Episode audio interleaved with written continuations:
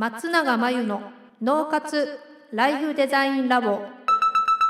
松永真由の脳活ライフデザインラボをお聞きの皆さんこんにちは。メンタルコーチの松永です。皆さんこんにちは。インタビュー担当の富田です。この番組ではあなたが望む人生をデザインするために脳と心の使い方を知って生かすためのヒントになりそうなお話をお届けしています。週に1回月曜日に配信中のピンポン Q&A のコーナーでは日常生活ビジネスでよくある悩みや相談者の方から寄せられた質問などにお答えしていきます。今週の質問はこちらです。妻とうまく話せません。自分はイライラしたことがあるとその場で言って終わり。妻は不満が溜まって後からあの時というふうに言います。自分は一日喋っていないと嫌だけど妻は何日も黙っていられます。喧嘩して口を聞いてくれない時は地獄です。今は子供が干渉剤になっています、ということですが夫婦間のコミュニケーションってなかなか簡単ではない時ありますようんね、うんうん。ちょっと子供がかわいかわいそうとか今思っちゃったんで。ですね。干渉剤ってね。そうですよね。子供さんいなくなったらどうするんだろうとも思いますね。あー確かに。うんいや子供はなんか顔色を伺う感じになっちゃいますよね。本当そうですね。クッションじゃないんだからっていうね、ねでこれはまあよくね女の人の方が喧嘩すると何日も黙ってるってあ。一般的にはあそうなんですか。聞くんですけどはい。あの一つははい、性別の違いっていうのも特徴的なものとしてうん。あって女性の方が記憶がいいのであの時もそうだったみたいに過去の話をはい。記憶していて引っ張ってきて、うんうん。あの掘り返すっていう癖はあるのね。掘り返しますね、うんこの人の場合はそうじゃなくて、はい。まあ不満が溜まって後からあの時って言ってくるっていう話だからちょっと違ったんだけどあそうですね。はい。まずこの夫側というかご主人側の視点で言うと、自分はその場で言ううんうん。からもう言うべきだとか話したら分かるみたいな前提があるんだけど、はい私もそういうふうに思うのに話したら分かるんじゃない？話せば分かるとかはい。話し合って解決しようっていう派なんだけどはい。これねあの多分妻側はええ。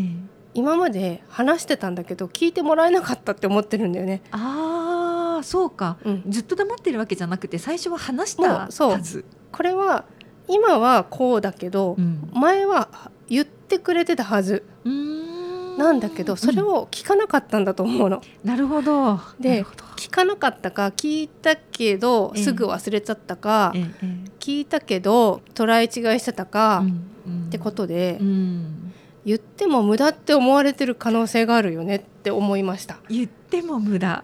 そうすると黙っちゃうのかなって、うんうんうん。でそれに対して、うん。こっちは言いたいことがあるならその場で言ってくれればいいのにとか で自分はイライラするとその場で言うみたいにしてるんだけど、えええなんでそっちは言わないんだ黙ってるんだってなってるから、はいもえはい、うぬかに釘じゃないけど、あーなるほどなるほど。こう奥さんにしてみたら、うん。自分は話してるはずなのうに、ん。相手に伝わってないし、うん。それを対応してくれてないってことはもう言っても無駄なんだって言って、口を閉ざしちゃう。ん、で黙られるう、とはい、嫌だっていうのが分かってるから黙ってると思逆にう、うん、ねなるほど、だってどうにかしたいと思ったら、はい、話してくれると思う。これが嫌だとか。なるほどなるほど。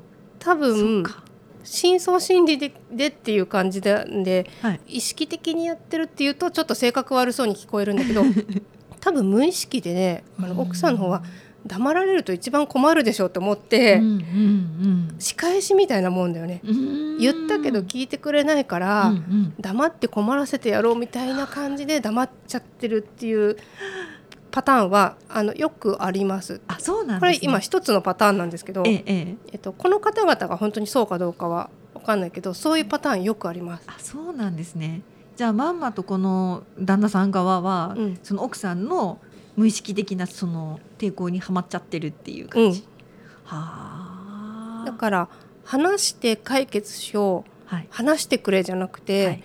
えっと、自分の聞き方とか、うん。話してもらえる環境づくりとか、うんうん。話したくなる自分みたいなのをどう作っていくかの方に目を向けてちょっと顧みていくしかなくてなるほど別に反省するとか、ええええ。じゃあどっちが悪いとかじゃなくて、うんうん。この夫が悪い妻が悪いじゃなくて、うんうん。その自分の在り方としては、聞く体制とか、うん。引き出せる体制とか、うんうん言ってもらえる自分作りみたいな方うんうんに注力するしかないよねっていう。なるほどなるほど。そうですね。あの聞き方ってとても大事かもしれませんうね、ん、そう。私はなんかほら言って解決したい派だから、はい。どんどん言うけど、はい。うん誰でも彼でも言ってくれるわけじゃないくてね。はい、で聞いてもらえないともううん。傷つきたくないとか言っても無駄だとかってなるとね、うんうん。あのだんだん言ってくれなくなるからね。